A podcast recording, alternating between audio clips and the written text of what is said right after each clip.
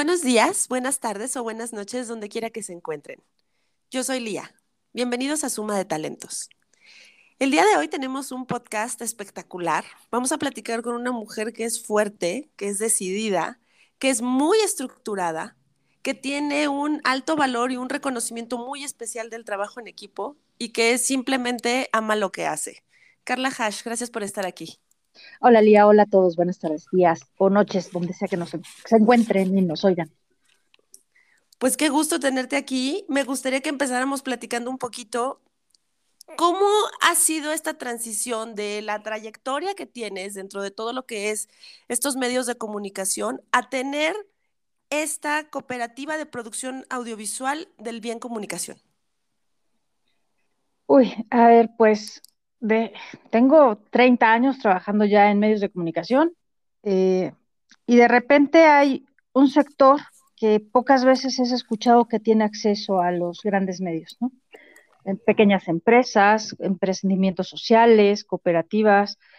Y entonces nace esta inquietud de dar voz a estos grupos y pues de aventarnos al ruedo a, a tratar de generar una empresa que les pueda hacer o producir contenidos y materiales con los que ellos puedan difundir sus productos, ideas, en fin, ¿no? Y este, y pues así es como de repente nos encontramos con Del Bien Comunicación.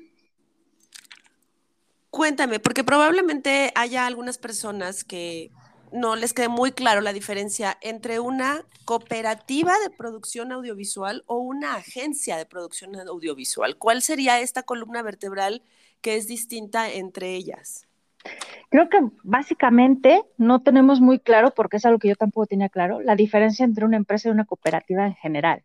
Y es que las queremos separar y digamos que todas son empresas, una cooperativa es una empresa, pero que trabaja de una manera social. Su principal finalidad de una cooperativa no es generar utilidades, sino es generar bienestar para todos los socios que forman parte de la cooperativa. No hay empleados, hay socios. Todos los que formamos parte de la cooperativa tenemos votos este, con igualdad, o sea, digamos que todos podemos votar, cada persona es un voto, las decisiones se toman por consenso. Eh, el tipo de trabajo administrativo es lo que es diferente. El tipo de producto que hacemos o lo que entregamos es igualmente es tan profesional como el de cualquier agencia de producción, ¿no? Ok. Entonces, básicamente podríamos decir que esta cooperativa es este trabajo en equipo de alguna manera tangibilizado.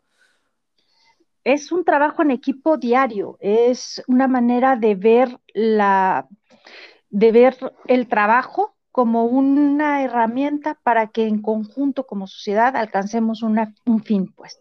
Entonces, Aquí todos los socios participamos y tomamos decisiones desde qué clientes son los que atendemos, qué enfoque, con cómo se, cómo se llega al trabajo. Y bueno, lo más importante es que todos somos gente del medio y que damos un servicio profesional a nuestros clientes sin olvidar la parte social. Me gusta esta parte de como socio poder tomar eh, o tener voz y voto dentro de las decisiones, porque normalmente en las estructuras que conocemos de otro perfil de empresas, por llamarlo de alguna forma, aunque tienes razón, ambas lo son, estás acostumbrado a que tú no tienes voz ni voto, tú no puedes opinar, o sea, simplemente te dicen lo que tienes que hacer y ya, y aquí en las decisiones importantes, creo que esto es valioso, todos, como tú dices, pueden opinar y pueden tomar decisiones. Fíjate que algo que me ha enseñado a mí la cooperativa es la diferencia entre consenso y democracia. Eh, cuando, cuando hablas de consenso, es cuando consigues que todos cedan y que de alguna manera todos estemos de acuerdo en lo que se está haciendo. Cuando tú hablas de votación, estás, eh, estás dejando de ser democrático, porque en una votación las minorías, digamos que siempre son apabulladas por las mayorías. Entonces, en la cooperativa, aunque todos tenemos voz y voto, por ejemplo, todas las decisiones se pretende que lleguen a ser por consenso. No te puedes ir a, la negociación eterna y que no tenga fin, ¿no? Pero sí hay, sí hay una persecución de esto, de que todos estemos contentos y convencidos de lo que hacemos. Y sí, esa es la principal diferencia entre una cooperativa y una empresa en este proceso de llegar a consenso, evidentemente me parece, o es algo que estoy sintiendo en este momento, que se abre más la oportunidad de que cada uno pueda explayar sus puntos de vista. Tenemos que presentar nuestro punto de vista para que el otro pueda hacerse eco de si está de acuerdo o no. Digamos que estamos más obligados a dar explicaciones del por qué hacemos lo que hacemos, con lo que no, al final la decisión que se toma es mucho más informada no es el jefe que llega y que te dice, hoy vas a pintar las paredes de verde y tú vas y las pintas de verde, sino que es todos a platicar por qué esa pared tiene que ser verde o azul o amarillo. Y entonces se llega a un acuerdo. Ese es el tipo de, cosas que la cooperativa te enseña, a trabajar como equipo realmente, ¿no? Y eso, eso se me hace muy interesante. Ahora me gustaría que nos dijeras qué tan fácil o qué tan difícil ha sido este proceso, porque es un proceso de cambio de pensamiento, evidentemente, acostumbrados a esta dinámica, como bien dices, de que llega tu jefe y te dice, hay que hacer esto, a pasar a este otro esquema, ¿qué tan fácil o difícil ha sido, Carla? Uf, muy difícil. A ver, estamos acostumbrados en nuestra sociedad mexicana a vivir de una manera vertical algunas empresas empiezan a hacer esto de la horizontalidad y las puertas abiertas, pero al final hay un jefe y hay una estructura de jerárquica de mando. Cuando llegas a una cooperativa eso no existe. Todos tenemos el mismo rango, no hay un jefe ni hay un subalterno. ¿Qué obliga a esto? Pues te da mucha libertad, o podrías verlo así, pero también te da mucha responsabilidad porque eres responsable de tus resultados. Y tus resultados afectan los de todo el equipo y tienes que empezar a pensar en el equipo y en el grupo, no solamente en ti, y dejas de hacer las cosas de una manera individual. Y nos han criado para ser individualistas. Entonces, ese es el principal cambio de paradigma cuando te enfrentas a un emprendimiento de estas características.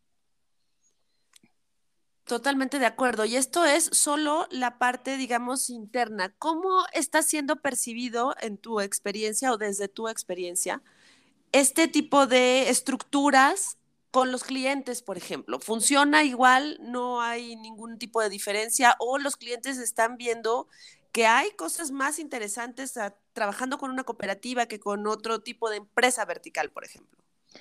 Mira, lo que nosotros, digamos que tratamos de hacer, el cliente no tiene una, no siente que trabaja con una cooperativa o trabaja con una empresa, no lo siente diferente. Lo que sí es nuestra cultura como, como cooperativa que sí permea a nuestros clientes. La responsabilidad social, la responsabilidad que tenemos como, como empresa socialmente responsable y como economía social y solidaria, sí se traslada a nuestros clientes. Tenemos un entendimiento de sus requerimientos, tenemos unos, digamos que, parámetros de honestidad, de trabajo con ellos a través de su, incluso en el impulso de sus finanzas. No, no, no podemos dejar de lado quién es el cliente y atenderlo solamente en lo que le duele en ese momento y a lo mejor te dice, es que yo lo que quiero es que me hagas una página web y tú llegas y le dices, es que no necesitas una página web, es que yo te la voy a pagar, pero es que no la necesitas.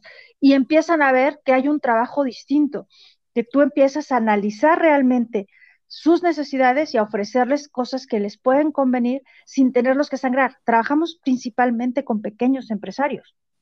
Entonces tenemos que volverles accesibles los medios. Y eso es, digamos que uno de, los, de nuestros pues, principios, ¿no? Claro. Carla, dime algo, trabajar bajo este esquema que es completamente de equipo, de ganar, ganar, ¿es algo que siempre quisiste hacer? ¿Cuándo nació este sueño por estas estructuras, este tipo de trabajo?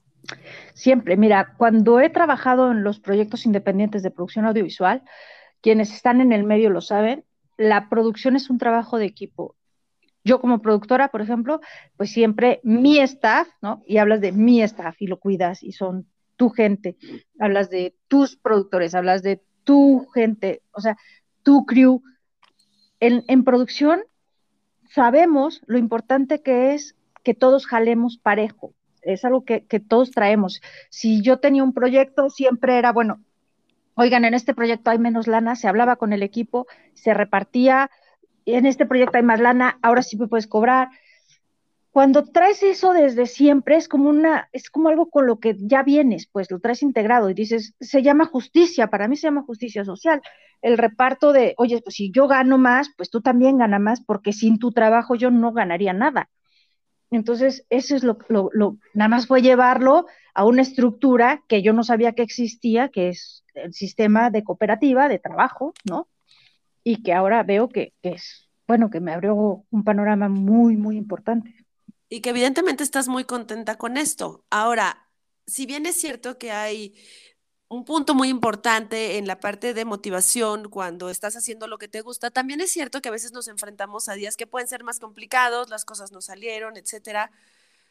¿Cómo es que Carla se motiva o se levanta en esos días en los que las cosas no están saliendo bien? ¿Qué es lo que haces? ¿Tienes algún ritual o tú eh, te estructuras de alguna manera? ¿Cómo es que encuentras esa motivación para seguir? Eh, híjole, a ver, hay días muy malos y muy complicados, como en todo, sobre todo cuando no hay consensos, por ejemplo, ¿no? Y, y, está atorada la negociación y tienes la prisa por responderle a un cliente y, que yo soy el puente, este, y entonces lo único que siempre nos ha sacado a todos en, en, el día es decir, bueno, el trabajo se tiene que hacer, ahora qué hacemos. Y el plazo es tal. Y como yo trabajo sobre tiempos y, o sea, tengo plazos de entrega, tengo un tiempo aire que salir y respetar, eso es producción. Entonces creo que el vivir la presión, creo que el vivir bajo presión es lo que me hace que los días malos, pues, no tengo tiempo de tener días malos, es de, oye, pues sí, tu día será muy malo, pero sales al aire en 5, 4, 3, 2, acción, o sea, pues ya estás. Sí, claro, no hay de otra. Entonces no te das permiso de tirarte al drama ni nada, no hay tiempo para no eso. No hay tiempo, no hay tiempo y el tiempo es dinero y los clientes pierden y eres responsable del equipo y de los clientes. No, no puedes hacer eso. Ahora, eso es desde tu perspectiva en producción, pero pensemos en alguien que está dedicado a algo completamente distinto. ¿Qué consejos le darías para poder salir adelante con el expertise que tú tienes? No tirarte al drama y pensar simplemente actuar. Pensar en el resultado. O sea, tu, tu fin es obtener un resultado. Entonces, no es el momento que estás viviendo que hay un bache en el que te tienes que clavar, sino en el resultado que va mucho más allá. Y si tienes claro qué es tu objetivo, vas brincando los baches. Me gusta, me gusta eso de eyes on the prize. Fíjate en lo que quieres obtener para que pueda eso seguirte ayudando a caminar. Si realmente es lo que quieres, te va a motivar lo suficiente como para que brinques cualquier bache. O sea, no hay, no hay de otra. Si te gusta y si lo quieres porque estás convencido, lo vas a brincar. Me encanta. Vamos a jugar un poquito, Carla. Si pudieras darle un consejo a la Carla de 15 años que le... Qué miedo. Este, ay Dios mío. La Carla de 15 años. Estaba yo retonta a los 15 años. Este... Digamos que eras muy joven. Terriblemente tonta. Este, que no pasa nada. Que, no se lo tome con calma. Que no pasa nada. Es que no pasa nada. Te puedes equivocar, no pasa nada. Ok. Y si pudieras preguntarle algo a la Carla de 70 años, ¿qué le preguntarías? Si llegó a donde quería llegar. Ok, me encanta. ¿Cómo ves a Del Bien Comunicación dentro de 10 años? ¿Qué estás haciendo dentro de 10 años con la empresa? Yo espero que seguir produciendo comunicación para empresas socialmente responsables, que es lo que esperamos conseguir. Muy bien. en la economía social y solidaria completamente. Ok. Redes sociales, Carla, ¿dónde pueden ponerse en contacto contigo si les gusta un poco todo esto que estamos platicando? Ah, pues estamos eh, en mi WhatsApp, que es el 55 27 28 7744, y en el Facebook, en arroba del bien comunicación. Me encanta. ¿Algo más, Carla, que nos quieras contar? ¿Algo más que nos quieras decir? Agradecerte el espacio, que quien se atreva a dar el paso de emprender no se desanime con los baches, porque va a encontrar muchos, sobre todo de la gente cercana que le va a decir, pero ¿cómo te atreviste? Atrévanse, porque no pasa nada. Me encanta. Atrévanse porque no pasa nada. Totalmente de acuerdo.